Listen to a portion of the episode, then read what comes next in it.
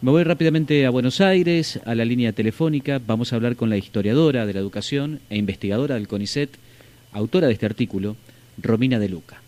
Señora de Luca, buenos días. Desde Posadas, Misiones, Ariel Sayas, la saludo aquí por Radio News. ¿Cómo le va?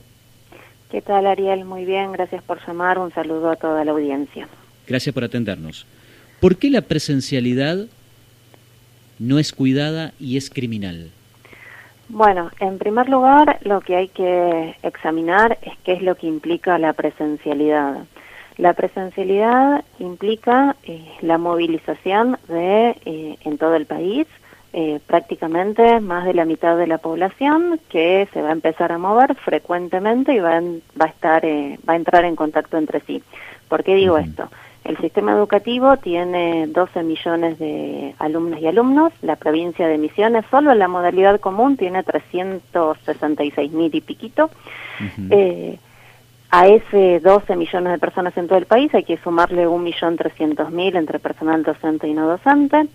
Eh, vamos a movilizar a los alumnos del nivel primario y de la modalidad especial, son cerca de 6.700.000 que no es que concurren a la escuela solitos a la buena, digamos, de su vida, sino que van acompañados por, en general, eh, quien ejerce las tareas de cuidado, a saber, las madres. Ergo, cuando uno empieza a sumar toda esa cantidad de gente, te da que, bueno, efectivamente vamos a empezar a mover a eh, la mitad de la población. Y esto lo digo porque me parece que es importante ponerlo sobre la mesa, sobre todo si consideramos que entonces no estamos hablando de una actividad más.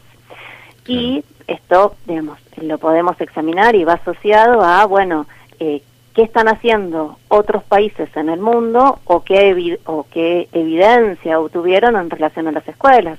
Bueno, efectivamente, los digamos, distintos estudios en países como Islandia, en Australia, eh, que lo que ha hecho Gran Bretaña, que cerró las escuelas y disminuyó la cantidad de casos, o digamos lo que tiene en su agenda Alemania hoy día, que no es la apertura de las escuelas, los países que digamos decidieron cerrar sus escuelas dijeron que esto tiene que ver con el efecto propagador de las escuelas del el virus cuando está circulando a nivel comunitario.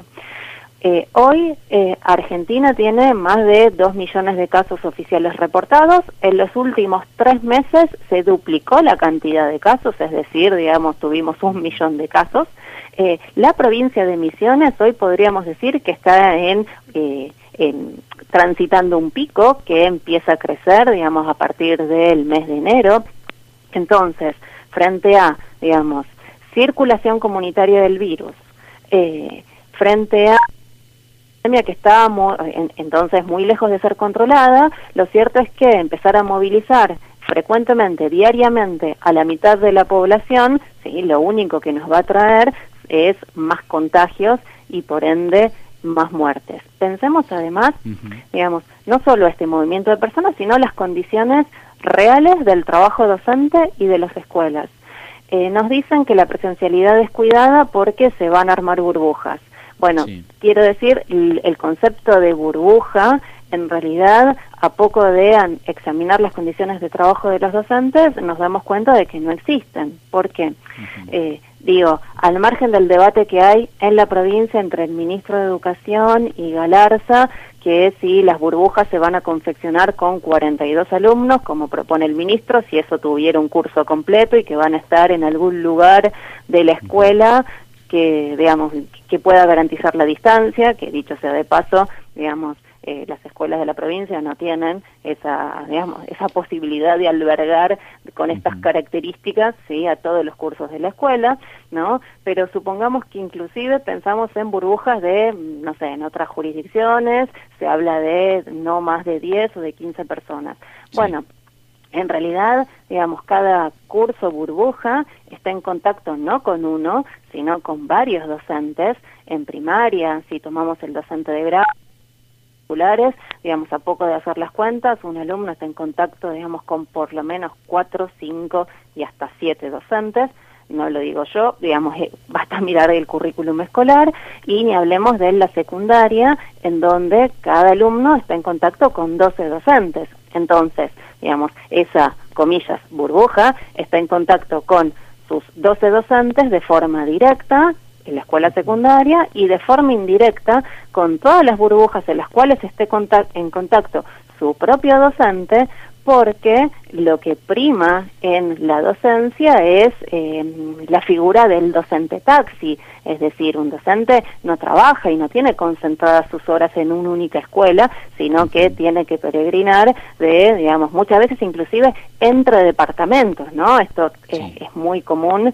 Eh, Romina, si usted me permite, hay un, hay un párrafo muy interesante de su artículo que dice lo siguiente.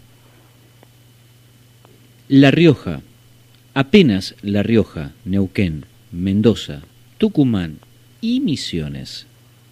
Si obviamos el tránsito fluido con provincias donde la pandemia está desatada, podrían ubicarse en rango medio. Solo podrían realizar actividades no escolares y o administrativas en burbujas de no más de 10 personas. A ver si entiendo. En Misiones las, las famosas burbujas escolares deberían ser de no más de 10 personas. ¿Entendí bien? a ver, eso si consideramos cuál es la normativa que el Consejo Federal de Educación y como la provincia de Misiones integra el Consejo Federal de Educación, que es eh, ese organismo que nuclea a todos los ministros, digamos, de, de, las distintas provincias, en el mes de junio-julio votó, digamos, eh, sancionó un lo que se conoce como el semáforo epidemiológico, que luego, digamos, tuvo como ciertas precisiones en, en el mes de octubre, si la memoria no me falla. Ese semáforo epidemiológico estableció que en según las condiciones de riesgo que tiene que ver con la cantidad de casos de circulación comunitaria de camas ocupadas de terapia intensiva, bueno, digamos, estableció como eh, tres colores, ¿no? El color amarillo, que es con circulación eh, eh, comunitaria del virus baja, ¿sí? O sea, quiero decir, el semáforo estableció que las clases presenciales retornan si no hay circulación comunitaria del virus o eh, eh dice nula o baja, ¿sí? Eh, de nuevo, Misiones está en un pico ascendente, basta ver, digamos, los números para, para encontrar eso, ¿sí? Que los casos se disparan en los últimos eh, de enero para acá y que en los últimos tres días acumulan 287 casos reportados oficialmente en un país en general que no testea, con lo cual no tenemos ni idea de cuántos casos hay. Eh, tal vez, como botón de muestra, alcanza a ver lo que está pasando en la ciudad de Buenos Aires. se reportó el personal docente el día lunes, al día eh, martes a la noche, es decir, 48 horas después, con los testeos voluntarios que se hicieron los docentes, encontraron que por lo menos había eh, 10 docentes contagiados en, en, eh, en seis escuelas, esos 10 en una escuela, digo, ¿no? Entonces, esto me da cierto indicador. Y, digamos, eh, entonces, para habilitar hoy la presencialidad, lo que tiene que hacer eh, la provincia, digamos, a través del Consejo Federal de Educación, que es lo que viernes, es decir, mañana, es modificar ese semáforo epidemiológico, porque efectivamente con la circulación del virus que tenemos actualmente es imposible pensar en una presencialidad plena, que en la provincia está planteada, vos bien decías al principio, movieron una semana el inicio de clases. Bueno, pareciera ser como que, digamos, en una semana de diferencia las condiciones epidemiológicas serían muy distintas. Ya ni hablemos que los primeros tres meses eh, esta presencialidad eh, va a ser eh, optativa, ¿sí? Em, y que, digamos, al día 91 vamos a tener una presencialidad completa. Entonces, efectivamente, lo que está haciendo el Ministerio de Educación Nacional con Trota, que ha planteado Alberto Fernández diciendo que aún si transitáramos una segunda ola, las escuelas van a funcionar en modalidad presencial, implica modificar toda la normativa que ellos mismos establecieron de junio-julio a esta parte, porque con el nivel de circulación del virus, las actividades educativas presenciales no estaban contempladas. Entonces, digamos, lo primero que hay que decir es eso, ¿sí? que eh, este supuesto Estado que nos cuida, bueno, ha decidido ya claramente no cuidarnos. ¿Sí? porque va a modificar la propia normativa que estableció para garantizar la presencialidad de las escuelas, una necesidad si lo que se intenta es, digamos, no pensar en la vida y en la educación de millones, sino ¿sí? en cómo reactivar la economía y entonces, bueno, de alguna manera hay que garantizar que todos ¿sí? estén, o sea, que se liberen la mayor cantidad de actividades posibles, como pasó de junio, julio para esta parte, digamos, mínimo. Pero el sistema educativo, abrirlo de forma presencial implica lo que dijimos antes. No estamos pensando si abrimos una hora más un negocio, sino el movimiento, el tránsito de cerca de 22 millones de personas que van a eh, entrar en contacto directo o indirecto entre sí con condiciones de transporte que no están garantizadas, con escuelas que no están garantizadas, pero digamos, el, eh, y esto quiero decir es histórico porque no descubrimos ahora que viajamos hacinados, eh, que la frecuencia de eh, colectivos, solo hablemos de la capital de Posadas, bueno, es pésima, ¿no? Eh, igual que en cualquier otra gran ciudad del país, quiero decir, ¿no? Eh, no descubrimos ahora que las escuelas no están en condiciones, que no tienen servicios elementales como agua, que es algo vital si queremos garantizar la higiene eh, y el, el, primer punto, que es el lavado de manos, todo eso, digamos, es un déficit histórico del sistema educativo, pero el elemento novedoso que tendríamos que pensar hoy tiene que ver con la pandemia. Entonces digo, bueno, frente a este cuadro epidemiológico, efectivamente la, la presencialidad eh, es un acto criminal, las burbujas no existen porque a poco de analizar las condiciones de trabajo de los docentes, inclusive reconocidas por las evaluaciones que el mismo Ministerio de Educación Nacional ha hecho, en donde, digamos, constata que, por ejemplo, el 49% de los docentes del nivel secundario eh, tienen entre 5 y 10 cursos y hay otro 27% más, si la memoria no me falla, que trabaja, que tiene entre 11 y 15 cursos a cargo. Entonces multipliquemos, ¿sí? Esos, ese único docente que tiene 15 cursos, ¿sí? ¿Con cuántos alumnos va a estar en contacto? Entonces, poner sobre la mesa es que efectivamente esta idea de que estamos ante una presencialidad cuidada con modalidad de burbujas es inexistente y hay que serle clara a la sociedad diciéndole esto. ¿Por qué?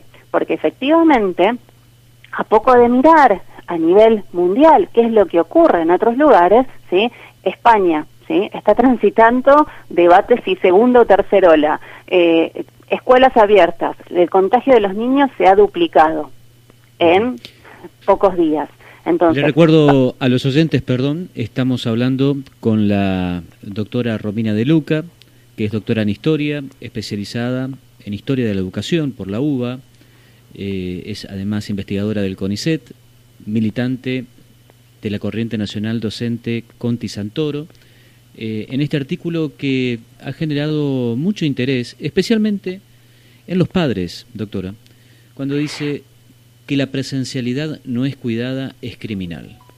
Del otro lado, usted sabe que en la provincia de Misiones tenemos un alto grado de ruralidad. Eh, en zonas muy alejadas a la capital de la provincia de Misiones, donde el contexto epidemiológico es otro. Entiendo que el artículo está basado en los grandes centros urbanos, pero le pido una reflexión sobre esas pequeñas comunidades de 15.000, 20.000, 30.000 habitantes, donde prácticamente no hay números de contagio.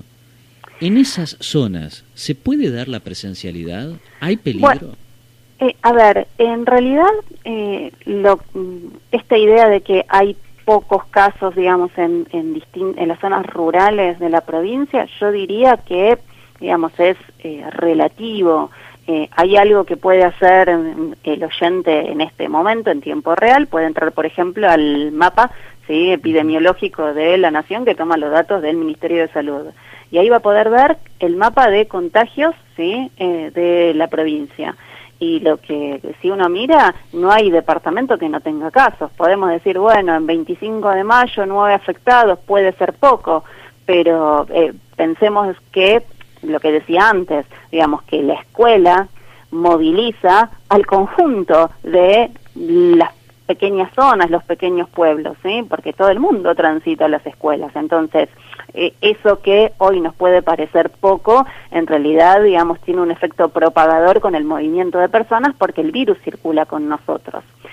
en este punto entonces, digamos, de nuevo, además eh, es común en la docencia distintos departamentos, entonces a lo mejor, digamos, vamos a tener eh, un docente que esté viajando de un departamento esté contagiado y no lo sepa y entonces consigo lleva el virus a otro departamento. El problema de las escuelas en zonas rurales, bueno, digamos, lo que puede ocurrir nos lo muestra Jujuy. Jujuy fue una de las primeras provincias que eh, inició el proceso de retorno a la presencialidad. A poco de transitar ese proceso, empezaron a detectar casos que, digamos, eh, que tuvieron un efecto propagador y que se expandieron por toda la provincia y los docentes de las escuelas de zonas rurales que obviamente eh, eh, digamos eh, viven en las escuelas están ahí de lunes a, viernes quedaron varados sin poder regresar a transitar esa enfermedad o esa nueva cuarentena y ese cierre a sus en sus propios domicilios. Entonces, lo cierto es que si tenemos en cuenta estos indicadores, decir que, bueno, que tal vez porque 25 de mayo tiene 9 afectados y entonces, digamos, es un nivel bajo, si nosotros vamos a movilizar todo lo que implica la apertura de las escuelas, yo no estaría tan segura que con el alto nivel de contagiosidad que tiene esta enfermedad, que esto no ocurra. Eh, ya ni hablemos de, bueno, pensar en las zonas de frontera en la provincia, digamos, y su cercanía con, bueno, eh, a ver, eh, no, digamos, no tenemos todavía cuál es la magnitud de circulación de la cepa Manaus, es decir, la que está haciendo estragos en Brasil. Ya hemos detectado casos con la cepa británica en un país como Argentina, que no testea, que no hace testeos masivos, bueno, efectivamente, digamos, eh, eh, es muy complicado tener un indicador certero de cuál es el grado de circulación del virus. Ahora, eh, yo comparto, no es lo mismo pensar en una gran ciudad que en pensar, digamos, en una comunidad aislada, pero la única garantía de poder empezar a transitar esa presencialidad es la vacunación masiva del conjunto de la población. Hoy la provincia de Misiones planea vacunar solo a los docentes de riesgo, 3.000 personas. Digo, y aunque vacunáramos a todos los docentes, ¿qué pasa con, con las familias de nuestros alumnos?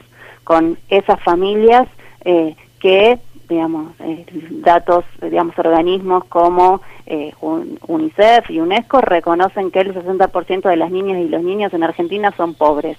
Bueno, con qué eh, sistema inmunológico van a transitar una enfermedad.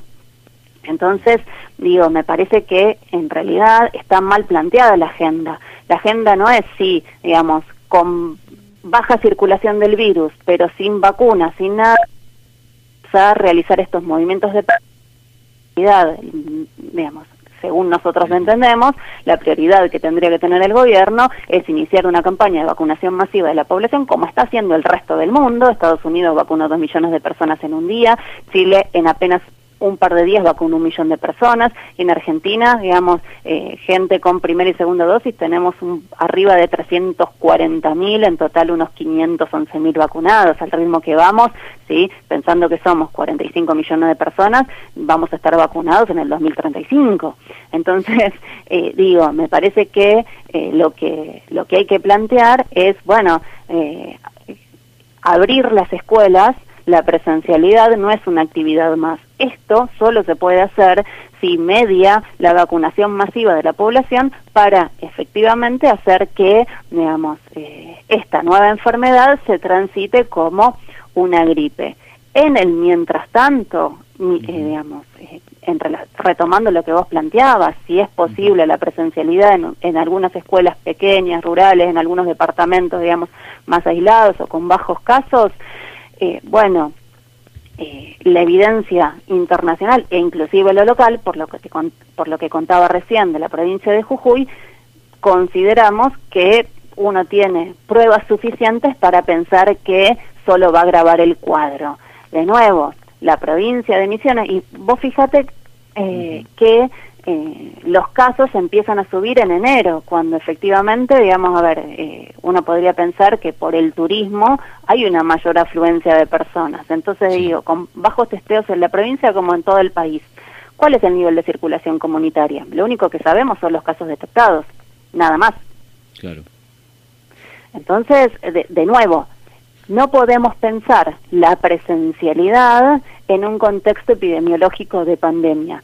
¿Esto va a ser eterno? Por supuesto que no, si el gobierno se dispone a, digamos, vacunar masivamente a la población. Lo cierto es que por fuera de anuncios y promesas, esto no parece, sí, que fuera a ocurrir en lo inmediato. Entonces, de nuevo, frente a esto, ¿qué vamos a hacer? ¿Vamos a grabar el cuadro o vamos a defender que efectivamente la tarea de la etapa es garantizar la educación remota mientras tenés un plan serio de vacunación masiva de la población? Entonces digo, em, y a poco de analizar cualquiera de los protocolos, los protocolos, eh, digamos, bueno, decía antes, el de la provincia todavía no lo conocemos, pero los que hay en otras digamos, en otras jurisdicciones, eh, bueno, tienen una serie de prescripciones y después le dicen a las escuelas que se arreglen, que armen las burbujas como puedan, que, digamos, la frecuencia con la cual concurran los estudiantes eh, sea la que la escuela pueda, pese a que escuchen, como ocurre en la Ciudad de Buenos Aires, a la ministra Cuña diciéndole que los chicos van a ir de lunes a viernes, equivalente a una jornada simple. Bueno, ya les digo a los padres que no esperen eso porque no es lo que va a ocurrir, ¿sí? Entonces digo, es esto, digamos, esta propuesta, lo único que va a hacer es propagar contagios y muertes con un retorno que deja, dista mucho de ser seguro por las condiciones de trabajo, por las condiciones en las cuales están escuelas, pero principalmente por las condiciones epidemiológicas en las cuales estamos hoy. Entonces, digamos, en lugar de eh, arriesgarnos ¿sí? y experimentar, porque eh, el artículo al cual ustedes hacen referencia, decimos esto es un, un experimento letal. ¿Y por qué? Bueno, porque efectivamente países del mundo dicen, bueno, no tenemos suficiente evidencia de qué puede ocurrir si abrimos masivamente las escuelas, eh, excepto lo que antes contaba en algunos países donde efectivamente esto se constata, ¿sí? Eh, Australia, Israel, Francia, eh, Gran Bretaña, bueno, eh, etcétera. Digo, eh, entonces, ¿qué sugieren? Bueno, abran las escuelas y, y vemos. Digo, en un país que tiene, de nuevo, el 60% de sus niñas y niños pobres, es decir, subalimentados, ¿nos animamos realmente a hacer esto? Evidentemente ellos sí, pero nosotros tenemos que advertir que esto es un acto criminal que puede tener consecuencias por lo que implica este proceso en relación al movimiento de personas. Entonces, de nuevo, eh, ¿hay solución? Sí, vacunación masiva de la población. Sería eso lo que tenemos que exigir y no que experimenten con nosotros a ver qué ocurre si de golpe abrimos las escuelas. Y recuerdo, Ciudad de Buenos Aires, solo se presentó el personal docente y en 48 horas en una sola escuela encontraron 10 casos a partir de los testeos voluntarios. Digo, no me quiero imaginar qué es lo que va a ocurrir en la provincia de Misiones si llevan adelante ese muestreo de testeo entre el 5 y el 10% de eh, los docentes para ver el grado de circulación del virus. Pero en el medio la enfermedad se sigue expandiendo. Entonces... clarísimo. Romina, le agradecemos mucho estos minutos, muy esclarecedor, muy interesante. Bueno, le mandamos un gran abrazo desde la ciudad de Posadas. Gracias por atendernos. Gracias a ustedes por llamar. Hasta luego.